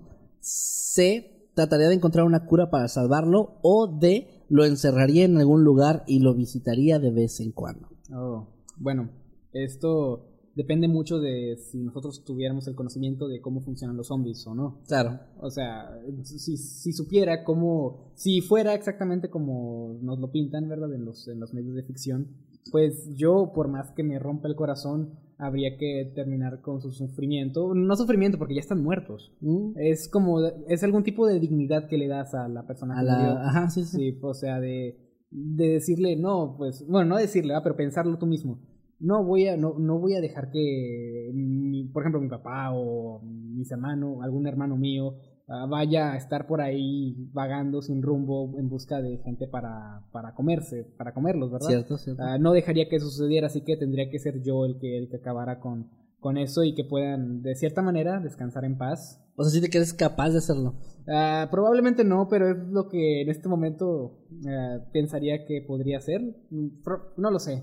Es tendría que tener la situación enfrente para en verdad ponerme a prueba. No lo sé. Vale, vale. Pero vamos es a válido. Ok. Eh, siguiente pregunta. ¿Cuánto tiempo puedes correr sin parar? A. Uh, ya me morí. A, el que sea necesario. B, como 5 minutos. C, no tanto, pero soy muy hábil escondiéndome. O D, más de 10 minutos, pero menos de 20. Am, no tanto, pero siento que podría escon- esconderme bien, aunque sé que eso no me ayudaría mucho. Ah, la, la última vez que, que corrí fue cuando estaba tratando de alcanzar el transporte público. no lo alcancé. O sea, ahí, es- No. ahí viene implícita la respuesta. la respuesta, no lo alcancé. ah, aunque estaba cerca, pero ah, estaba tan cansado que, que simplemente mis piernas no daban para más. Así que, sí, vamos a decir que mejor preferiría esconderme. Ok, muy bien. Creo que la última me parece que sí. ¿Qué opinas de ayudar a los demás? A, súper de acuerdo. Es importante ayudar cuando se puede. B, no. C, ¿y quién me ayuda a mí? D, está bien, pero no se puede confiar en todo el mundo. Está bien, pero no se puede confiar en todo el mundo. O sea, tú tienes que saber a, a qui- quién, a quién podrías ayudar. Y no es porque, ah, él me cae mal, no lo va a ayudar, y a él sí porque me cae bien. No, o sea, obviamente yo quisiera poder salvar a todos, como bien lo vimos en la pregunta anterior. Claro. Pero también es importante pensar en uno mismo y en la supervivencia de uno, porque una cosa es ah, ser un héroe, sacrificarte, o sea, también, o sea, sí, pero en la vida real es como que tú también no quieres dejar de existir, o sea, no- Claro, no, claro, te claro. quieres morir, así que habría que analizar la situación y si ves que alguien está en peligro, pues sí, hay que ayudar, pero también hay que tener un poco de sentido común de si esta persona es una amenaza para mí o, o, o peor aún, una amenaza para alguien a quien yo estimo, con el que quien estoy, pues a veces hay que hay que ser una persona fría, aunque esto lo estoy diciendo lo que pienso ahorita, pero ¿Quién sabe? en- quién sabe en, en el momento, ¿verdad? Claro. Bueno, pues ya, ya tenemos resultados aquí. dice, dice aquí, según este test, que sobrevivirías, sobrevivirías mucho tiempo, pero terminarías dándote por vencido. Serías un gran guerrero y lucharías hasta que ya no puedas más. Tienes todo lo que se necesita para permanecer con vida en el apocalipsis zombie, pero después de mucho tiempo tus ganas de vivir irían disminuyendo, principalmente porque no verás una solución ni un objetivo más allá de luchar y mantenerte con vida. Después de muchas batallas, aventuras y sufrimiento, llegarías al punto en el que no le encuentras mucho sentido a lo que estás haciendo y probablemente te dejarías morir esperando ya no sufrir más. Oye, eso es muy deprimente. Eso es muy profundo. O sea, sería, o sea, es como, como que, ah, qué padre, sobreviviría mucho tiempo y luego tendría algún tipo de final triste, algo muy poético, algo muy tipo película, trama de, historia, muy interesante, pero no lo sé, no lo sé, siento que, que moriría de volada a los, a los primeros dos, tres horas de la pandemia. Dos, tres horas. Dos, tres horas. Dos, tres días, ¿no? No, dos, tres horas. Dos, tres minutos. Porque si los zombies pueden correr, es- estamos fritos. Estamos fritos. Totalmente de acuerdo. Bueno, no podemos ver los resultados de todos ustedes ahí en el chat, o las personas que nos estén escuchando ya después, pero pues ahí se darán una idea. Si alguien contestó igual que el señor Jimmy, pues ya saben. Podrí- podrías dejar el enlace en la descripción del, del Buen, video buen, para, buena idea. para poder para que ustedes puedan hacer el test por, por, por ustedes mismos, ¿verdad? Y ver Sí. si sobrevivirían y sean lo más honestos posibles. Para mí es difícil, es, es algo difícil porque cuando me preguntan si quisiera ayudar a los demás, que quién es más importante para mí, si mis amigos, mi familia, mi pareja, o sea, son cosas bastante difíciles de responder incluso de manera teórica. Pero está bien, porque es parte de lo que probablemente te enfrentarías en ese, en ese mundo apocalíptico y, y con zombies, etcétera. Entonces es bueno, es bueno planteárselo desde antes. Sí, bueno, puede ser que sí, aunque aunque pensando de manera más fría, y esto es algo de, que, de lo que hay que hablar, ah, ¿en verdad sobrevivirías? O sea, si en tu ciudad saliera en el noticiero de repente, hay cierta cantidad de personas que, están, se, que se están comiendo los unos a los otros y, y no podemos contenerlo debido a que presentan algún tipo de invulnerabilidad a los disparos. Ah, y, y- y peor aún, corren y tienen una, una movilidad impresionante. O sea, ¿en verdad te, senti- te- ¿en verdad te sentirías capaz de sobrevivir? Siéndote muy, muy sincero, sí, pero no gracias a mí. Sí, gracias a, a Maye, precisamente a mi esposa, porque esta plática la he tenido con ella muchas veces. De hecho, le mando un saludo porque que- creo que sí nos está viendo y si no, pues como quiera. Este, le voy, a- le voy a obligar a que lo vea para que vea su saludo. porque hemos tenido muchas veces la plática de qué harías en ese tipo de situaciones. Y yo soy mucho más sentimental, yo soy más de si tuviera, pues ella me ha dicho así como que si tuvieras que salvar a alguien, pero eso nos pusiera en riesgo a ti y a nuestra hija, ¿lo harías? Y yo le he dicho, es que, es que creo que sí lo haría, o sea, a lo mejor sería mal visto, pero trataré de ayudar a la gente, aunque sé que es tonto, pero es que soy muy sentimental en esos casos, soy más como de ayudar. Pero no sé, porque en la vida real no soy así. Yo me pongo en la situación y pienso que así voy a hacer. Y ella me ha dicho muchas cosas como de, no, pues mira, lo primero que yo haría es ir a saquear una farmacia y a obtener eh, medicamentos porque van a ser importantes. Luego lo segundo, la comida también es como prioridad. Y sería alejarnos de las ciudades. Y tiene como un plan así súper que yo sé que no lo prepara, sino como que en el momento lo va pensando. Y cosas que a mí no se me ocurrirían. Entonces sé que sobreviviría gracias a que estoy con ella. Y lo único en lo que estoy jodidísimo es si el, apocalipsis zombie empieza y yo ando en otra parte de la ciudad como aquí. Y está en, en mi casa. Porque pues, sabes, no sé si llegaría con ella. O sea... eh, oh, debo decir que es una pregunta algo dura realmente porque, o sea, ponte, es como tú lo dijiste, o sea, si pasara justo cuando no estoy con mi esposa, que en verdad podría, y, y lo que mencionas de ir a saquear farmacias y supermercados, es algo que igual sería demasiado difícil porque igual que tú, ¿cuántas, cuántas Claro, personas claro. no pensarían de la Claro. misma manera? Todos irían y sería un caos, no solamente por los zombies, sino por las mismas personas que se estarían incluso asesinando con tal de conseguir estos suministros. No sería bonito, o sea, incluso el plan que estás planteando, oh, bueno, pues sí se puede hacer, en teoría funciona, pero estás uh, omitiendo el elemento de, de, bueno, no solamente soy yo, hay muchas personas Claro, que quieren claro. lo mismo. ¿Qué podría yo hacer realmente? Porque eso es lo, lo feo cuando, cuando esto inicia. Porque bueno, cuando ya pasaron dos, tres años ya es supervivencia, ¿verdad? Ir buscando lugares y todo. Como, Claro, ya Como en las series que solemos ver o en Sí. los videojuegos. Pero cuando inicia todo creo que es lo más difícil porque tienes que lidiar con toda la población que está tratando de hacer lo mismo que tú, lo que lo cual es sobrevivir y mantener no solamente a ellos a ellos con vida, sino a la gente que les importa, porque tú tienes familia, yo tengo familia, Kevin Masketman tiene familia, Nightcrawler, todos tenemos familia o al menos alguien que nos importe. Claro, no, lo encontraron en la basura, pero Sí, bueno, de ahí en fuera. bueno, Nightcrawler sería el único sobreviviente debido a que no tiene a nadie, entonces. ¿Eso es lo que estás tratando de decir? Sí, bueno, tiene a Crickstar, claro, entonces creo que sobreviviría con Lo tiraría a la basura. Porque los, los que son ahorita, los que, los, las personas tan buenas que ahorita dicen ser los papás de, de, de Manuel, lo recogieron de la basura. O sea, los señores iban ahí caminando y fue como que mira un, un, Un bebé tirado. Un bebé tirado. Pensaron que era una piedra, pero, pero no, era Nightcrawler. Y lo adoptaron. Entonces yo creo que ellos, si en un caso así, pues, "Ay, ni es nuestro hijo, o sea, mejor que se muera. Pero Crickstar sí, así que pues, tal vez por se Quizás, quizás ni siquiera los zombies lo valorarían. Es como que, ah, una piedra, no, eso no lo quiero. Ay, ojalá que vea esto, Manuel, o que escuche esto. Qué delicioso burlarnos de él. bueno. Pero pues, Ah, pero cuando está aquí, oh, hola, ¿cómo estás? bueno, yo no. Yo siempre lo, lo trato igual. bueno. Jimmy, tú entonces- sé que se está revelando aquí con, con Nightcrawler. Es que estoy en su silla, no sé. me- Es como la silla poderosa. la de- silla poderosa me está levantando el ego de alguna manera. bueno, no, o sea, estamos jugando. Al menos yo estoy jugando. Sí, yo también. bueno, pues ahí está. O sea, es muy interesante ese es, tema. es muy interesante y realmente podrías llevar a cabo el plan que podrías estar maquinando en tu mente. en Yo creo este que momento. no. Ni siquiera tendríamos tiempo de hacerlo, la verdad. No, no tendríamos tiempo de Será hacerlo. como reaccionar en base a tu propia situación y ver, y como brincando, tratar de brincar los obstáculos que te vayan poniendo en ese momento la Sí, situación. Y todos los que estén escuchando en este momento, piensen dónde están. Están probablemente to- casi todos en su casa en este momento, pero quizás algunos estén moviéndose eh, en, en el metro, eh, Si manejando. escuchan en Spotify, por ejemplo. Sí, o podría ser más difícil porque imagínense si están en tráfico, en un tráfico brutal y de repente comienzan a llegar estas criaturas. No, pues los de la CDMX ya. ya valieron. Sí, y la Ciudad de México pues es una ciudad grande, o, o sea, sería el caos. No, No. tanto por los por, por las por los zombies, sino por las personas en sí mismas que están sembrando el mismo caos. y hemos visto mm, en más de una ocasión de lo que es capaz la gente cuando el orden se, se pierde. Así es. O sea, en verdad planténselo. ¿Podrían sobrevivir a un apocalipsis zombie? ¿Qué arma usarían ahí que tengan al alcance? O sea, Sí. el, cráneo de los ex narradores de Mundo Creepy. De los haters.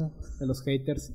O un Eh, vaso. un vaso de, de café capuchino o con, con una con una figura de Link pintada o podríamos usar la mesa o qué podría usar realmente para defenderme el micrófono y también depende mucho del tipo de infección a la que nos estemos enfrentando. Depende del zombie también. Sí, porque si es el zombie típico, clásico, para empezar sería muy difícil que, que lograra alterar el orden porque, bueno, son, son sencillos de acabar. Bueno, sencillos porque uno nunca sabe cómo lidiaría con uno cuando lo estuviera enfrente, pero bueno, al menos en los trabajos de ficción que hemos visto, los zombies clásicos son algo, algo sencillos de acabar, si no son muchos, obviamente. Las hordas son el problema. La- la- ese es el problema, las sordas, si son muchos, eh, ahí ya la cosa sería distinta. Entonces, ahí es donde nos movemos a otro tipo de zombies, que son los que corren. No, esos son los, los de Los películas como 28 días después, Sí. que es no, no, o sea, O sea, ahí sería, el, el juego cambiaría porque ya no podrías como caminar rápido y pues mantener tu distancia. No, ahí ya no, tienes que correr y tienes que tener un, un buen cardio. Sí, no, es como en Zombieland. Como en Zombieland, o sea, Cardio. ¿recuerdan la- la- las reglas de Oh, no, película? ya valí.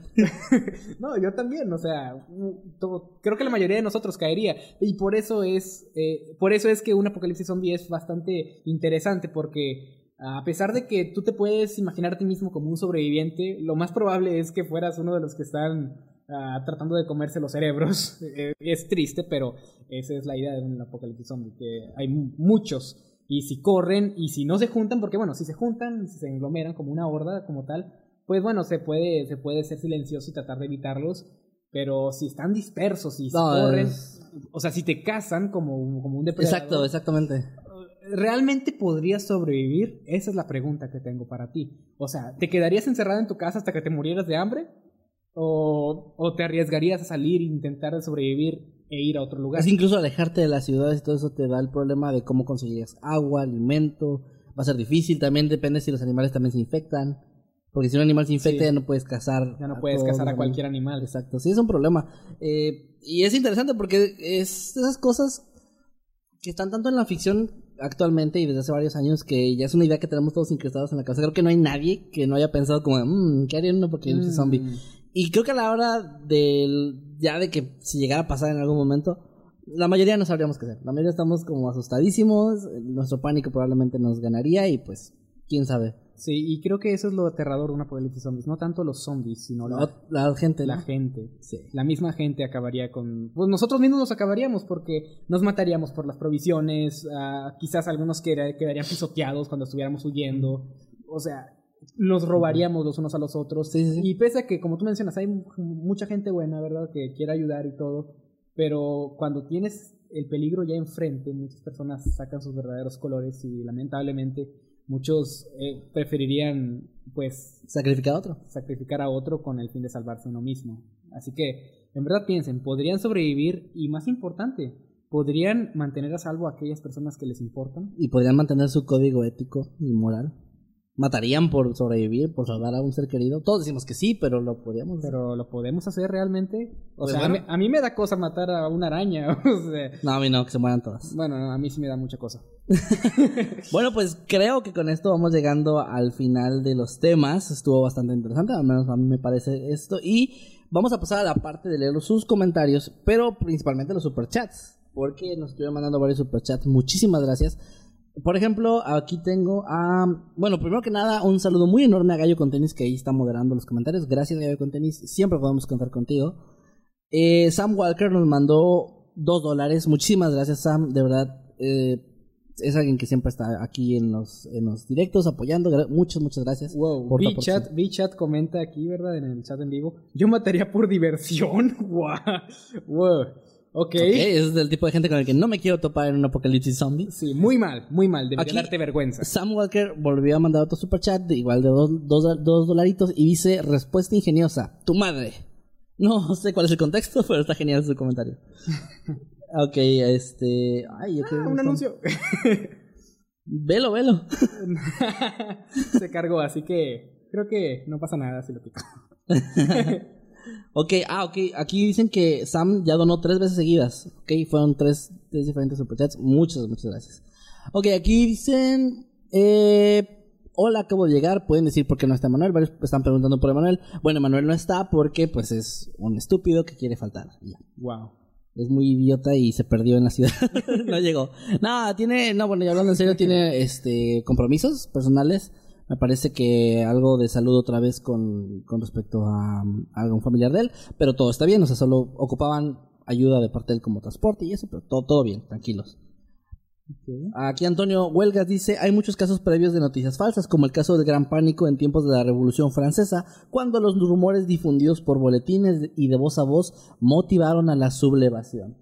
Eso es referente al primer caso que Ok, mencionábamos. Sí, de hecho también aquí René Isaí nos comenta, el, ese tema está increíble, refiriéndose al, al primer tema que tocamos. Podrían hacerlo más general para otros noctámbulos, sonidos entre comillas paranormales, como ejemplos del, del bloop, ¿verdad? Y las Mm. sirenas. También es interesante el tema de las psicofonías. De hecho, también me parece muy interesante el tema de las psicofonías y lo estuve pensando en traerlo, pero debido a que pues estamos en un formato en vivo, sería algo difícil poder mostrarles todas y cada uno de los Claro. Y pues de ejemplificar también sería algo complicado. Ah, Aunque bueno, uno nunca sabe, quizás podríamos encontrar la manera de, de hacerlo. Aquí este, está llegando otro superchat. Ah, Elena CC nos, nos manda un superchat y nos dice otro excelente episodio de Jimmy Támbulos. Oh, claro que sí ha sido Jimmy Yo pensé que era más que tan. Bueno. más que. Ay, no queda. Más que. Bueno, Jimmy suena más pegajoso, más padre. Pero vamos a tomarlo como ah, más que Jimmy no sé si se pueda mezclar en algún tipo de palabra rara. Pero sí, muchas gracias por el superchat. El superchat. el superchat, perdón.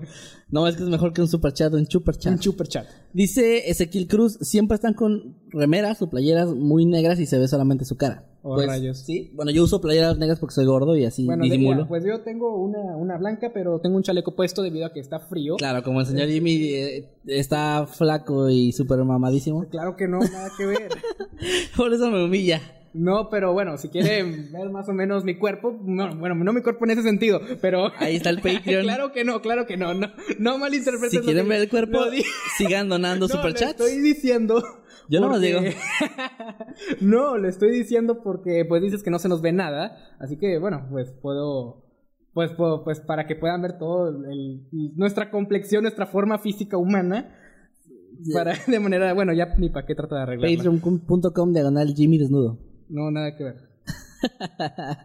ok, eh, ok, nos están comentando aquí que les está gustando mucho los temas. Muchas gracias. Muchas gracias, en serio lo apreciamos de verdad.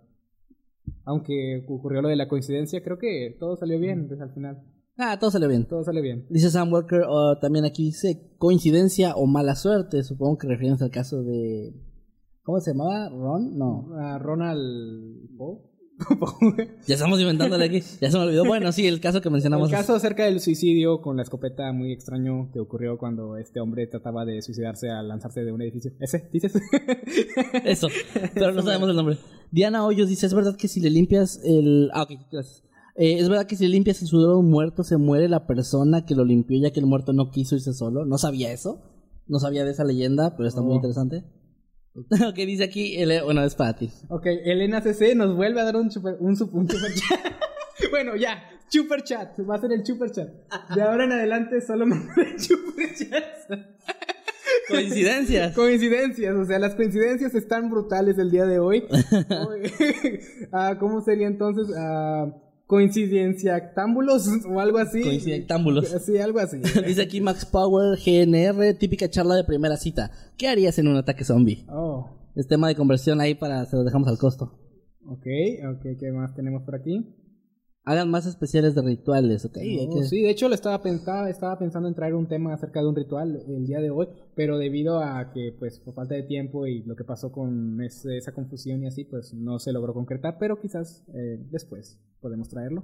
Eh, por cierto, aquí también Black Panda, un saludo, Black Panda siempre está al pendiente. Dice un saludo al líder supremo Nightcrawler y feliz cumpleaños, porque para los que no sepan, el día de ayer el señor Nightcrawler cumplió años, ya tiene como 40 o no sé cuántos tiene, ya está muy viejito, ya de hecho ya le dieron su tarjeta de Incent, que es como para la gente de tercera edad, para pagar menos en todos lados. Y pues le mandamos ahí un saludo, feliz cumpleaños, ojalá que te la hayas pasado muy bien. Y ya, es todo, ya no hay que hablar de él porque lo odio. ok, aquí tenemos otro comentario de Kurai Akuma y nos dice, se descomponen poco a poco, refiriéndose a los zombies. Sin embargo, mientras sigan en pie, devoran vorazmente la carne de los vivos. O sea, te está refiriendo a que podría ser más sencillo sobrevivir debido a que cada vez están más, pues más... ah, Como descompuestos. Más descompuestos, más podridos. Uy, perdón. Oh, rayos, nuestras propias voces. Eso sí que es aterrador. Pero bueno, no lo sé, creo que depende mucho, como di, como hemos mencionado, depende mucho del tipo de zombie del cual estemos hablando. Porque, por ejemplo, los que me gustan mucho son los de este videojuego que probablemente muchos conozcan, llamado The Last of Us. me, encanta la, me encanta la infección que emplearon ahí. Creo que sí, si esa fuera la infección de la que estamos hablando, todos estaríamos muertos. Todo- Mm. Bueno, al menos la mayoría Bueno, de es que hay diferentes tipos y corren y todo. Sí, porque entre más tiempo están con vida, se hacen de hecho más, más resistentes porque les crece este, este hongo que puede resistir varios disparos. Y sí, bueno, eso ya son mecánicas de juego, pero de, de manera realista sería algo difícil de sobrevivir una infección de ese tipo. Dicen aquí Víctor Samuel Quintero, chuper chat para todos, chuper chuper para todos. Super chats. Chuper chats. Manden super chats. No, bueno. Dice David, ah, no, no, no, no, nada. dice No, David no. Isaac, sacrifiquen a una persona. Pues, ¿qué creen? Ya sacrificamos ¿Qué dos. creen que hicimos? ¿Cómo creen que obtuvimos estas calaveras? ¿Creen que se compran en Amazon o en, o en Claro Mercado no. Libre? Claro que no. O sea, se puede, pero serían falsas. sí, o sea, creo que aquí tiene un poquito de materia de. de No- la limpiaron bien. No la limpiaron bien. Nuestro asesino no lo, no lo hizo propiamente. Mira, aquí alguien hace una pregunta que me parece bastante interesante y creo que con eso podríamos ir cerrando. Dice Robin Pedrotti, ¿qué videojuegos recomendarían? Oh. Es como abierta la pregunta, pero lo que sea. O de zombies, ya que estamos hablando de zombies. Zombies, pues si es de zombies, pues mi juego favorito, ya saben cuál es, lo acabo de mencionar, The Last of Us. Pero no es tanto un The juego de Last of Us, The Last of Us. Ah, no me parece tanto un juego de zombies, porque pues sin duda eh, la amenaza más constante de nuestros personajes son los, Los humanos. son los humanos. Y, y ese va a ser un tema bastante fuerte en la segunda entrega. Lo espero, lo espero con muchas ansias. Y, y pues bueno, de ahí en fuera no he sido testigo de la grandeza de Resident Evil. Eh, No los he jugado ninguno. Y, y- y no es porque no quiera, o sea, he tenido la oportunidad de hacerlo, pero creo que me lo estoy reservando para, un- para cuando en verdad tenga el tiempo para meterme de lleno a esa. ¿Silent Hill los jugó? ¿Eh? Silent Hill sí los jugó. Silent Hills, Silent Hills, el demo sí lo jugué. Pero el, bueno, los anteriores, el 1, el 2, Mm, no, crucé solamente el que era para PSP. Ah, yo sé, le acabo de, de- de fallar al señor Masketman, lo Fatality. siento, Fatality. No, está bien, entiendo. Y bueno, si hablamos de Si, zombies, pues, si ya no viene el señor Jimmy en la siguiente transmisión y en las posteriores, ya saben por qué. van a ver una tercera, un- otro, otro, otro cráneo aquí, ¿eh? así que estén, esténse al pendiente. Y creo que obviamente debo mencionar a mi juego favorito actualmente, y, y creo que los que sigan mi canal ya saben cuál es. Estoy hablando de Red Dead Redemption 2. Juegazo, juegazo, me vale lo que digan acerca del ritmo y la jugabilidad medio tosca. No, a mí me vale. Para mí es un 10, 10, 10, un 10 de 10. Ah, Juegazo, ¿eh? Juegazo, la historia los personajes, la ambientación, ah, todo eso es increíble. Recomendadísimo, que creo que ya todos aquí conocen el juego. Y actualmente estoy jugando uno, no lo he jugado mucho, pero ah, escuché una recomendación por ahí de un juego independiente llamado Blasphemous. No sé si sea independiente, pero es, ah, es tipo Dark Souls de- hasta cierto punto, pero en 2D. O sea, con jugabilidad tipo Castlevania, los clásicos de claro, Castlevania. claro.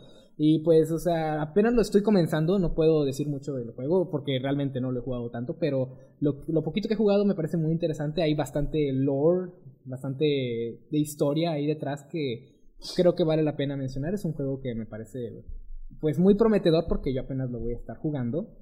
Y pues sí, fuera de eso, ¿tú qué juego recomendarías? Pues ahorita que estamos hablando de la temática zombie, aparte de The Last of Us, que es un juegazo, el que estoy jugando ahorita actualmente, que pues sí me está gustando, la historia no es tan buena, pero la jugabilidad es muy, muy entretenida, es Days Gone. Days- ah, Es sí, un ¿cómo, juego cómo se me olvidó? Exclusivo de PlayStation 4 Play. y de hecho lo conseguí en una ganga, fui a una, una tienda de, de empeños y estaba pues viendo a ver qué me encontraba y me lo encontré en 200 pesos.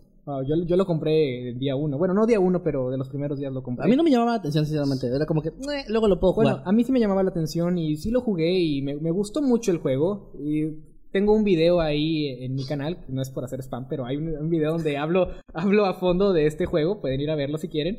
Y me parece un buen juego, muy entretenido, muy padre, pero lamentablemente sufre ciertas, ciertos, ciertos, hace ciertos tropiezos en cuanto a historia y personajes Mm. que me hubiera gustado que se manejaran de mejor manera y hubiera sido muy fácil que lo hicieran. Pero bueno, siendo el primer gran juego de, de Bend Studio, creo Mm. que es bastante, es bastante chido lo que lograron. Se respeta mucho su trabajo porque es Sí, muy, muy entretenido. muy entretenido. Y bueno, pues yo creo que ya con eso vamos cerrando, con esas recomendaciones. Ojalá que se hayan divertido, ojalá que los temas les hayan gustado. Créanos, no es tan fácil eh, cubrir la ausencia de nuestros compañeros, porque ya estamos acostumbrados a la dinámica de cuatro. Pero hicimos nuestro mayor esfuerzo, a pesar de las coincidencias extrañas que, que ocurrieron. Coincidencias. Y antes de irnos, señor Jimmy, ¿dónde puede encontrar la gente? ¿Dónde puede encontrarme? ¿A mí la gente? ¿O a Sí, ti la gente? eh, o sea, ¿dónde vive? Diga la dirección. ¿Dónde- dónde no, vivo en yo? redes sociales o en ah, YouTube. me pueden encontrar en YouTube como Little Jimmy. Si buscan ahí Little Jimmy van a encontrar un canal extraño, ¿verdad? Con con una L y una J pegados con el formato de GTA. Ese soy yo, ese es mi canal, eh, me pueden buscar como Little Jimmy en YouTube y también me pueden encontrar en Twitter como el Jimmy YouTube, el Jimmy YT, eso extraño, es L Jimmy YT. Siempre tengo que explicarlo porque es algo difícil de decir de manera oral, pero tiene bastante sentido si lo ven escrito. Muy bien. pues a mí me pueden encontrar. Ah, bueno, eh, ¿alguna otra red social? Mm, por el por el momento no. No, ok. Es solamente mi canal y mi cuenta de Twitter. Perfecto. Pues a mí me pueden encontrar en Twitter, Instagram o Facebook como arroba Kevin Masketman. Eh, yo les recomiendo que si me siguen en alguna, me sigan en todas, porque en todas subo cosas diferentes. Facebook es como para memes y estupideces. Twitter es como más para cosas de actualidad, de lo que voy pensando y anuncios y todo eso. Y pues Instagram es para ver mis fotos, pero pues obviamente no sé quién quiere meterse a ver mis fotos, no sé por qué me siguen ahí. el pero majestuoso Kevin más ahí me- sí, es eh, enredado en una, en una manguera de bomberos ahí semidesnudos. Si quieren ver eso, pues ahí está mi Instagram. Y si no, pues no. Pero bueno, ojalá que les haya gustado. ojalá que les haya gustado esta, esta transmisión de Más que Jimmy Támbulos. más que Jimmy Támbulos. Y pues nos vemos la otra semana. Gracias por escucharnos, ya sea en YouTube, en Spotify o pirateado de algún otro canal, no sé. Donde sea que nos estén escuchando, muchas, muchas gracias. Ojalá que se le hayan pasado muy bien. Y antes de irnos, ¿quiere decir alguna cosa, señor Jimmy? Ah, pues nada, seguirle dando. Estamos ya en el décimo episodio de Noctámbulos. O sea, muchas gracias por, por el apoyo que nos han dado y muchas gracias también por crear un ambiente tan padre en el grupo de Facebook. Aunque, aunque yo no publico nada, pues siempre me, me paso a ver qué están publicando ahí. Y es bastante divertido. Únanse, está muy bueno. Ahí lo pueden encontrar no, exactamente como Noctámbulos Podcast en, en Facebook. Y por cierto, un anuncio rápido antes de irnos ya. Ahorita, en este momento, hace, bueno, hace como media hora, se publicó en el canal secundario que tenemos, que es el de Sin Máscaras ni Corbatas, el episodio de esta semana, que lo grabamos el lunes, se tenía que subir el martes, pero se subió hoy. Y bueno, ahí está por si lo quieren ver, es- eh, tocamos un tema, creo yo, muy interesante, ojalá que les guste. Ahí lo pueden buscar así, Sin Máscaras ni Corbatas, y les va a aparecer. También la próxima semana no vamos a transmitir en vivo, porque la próxima semana, como ya algunos de ustedes lo saben, vamos a andar en el Festival del Miedo, que se va a llevar a cabo en la Ciudad de México, el 16 de noviembre, ya prácticamente es la otra semana. Y pues estamos muy emocionados por ir para allá. A los que no hayan comprado su boleto, por favor, cómprenlo. De hecho, a los que estén interesados en comprar su boleto y no lo hayan hecho, no se pierdan la transmisión del día de hoy de Checkpoint, porque en esa transmisión vamos a, dar eh, una dinámica en la que algunos de ustedes se pueden ganar boletos para este evento y otras cosas más así muy importantes que les tenemos que mencionar. Así que no se lo pierdan en un rato más. Y ahora sí es todo. Eh, Ok. Pero para que sepan, no va a estar en vivo el próximo Noctámbulo, lo vamos a grabar en estos días que vienen y se va a publicar el sábado como siempre. Igual no se lo pierdan, va a estar buenísimo. Sí, no lo hemos grabado, pero sabemos que no se lo pueden perder porque ahí voy a sapear a Nightcrawler, le voy a meter un zape bien sabroso. Por, Por no haber venido el día de hoy. no haber venido el día de hoy. También a Maya, no, no es cierto. No, Maya, te amo. Perdón. Ya, córtale. Nos vemos en la próxima. Cuídense mucho. Sí, cuídense, bye. Adiós. Chao. Ah, no hay, no hay otro, vamos. Ya no me acuerdo cómo era el ritmo.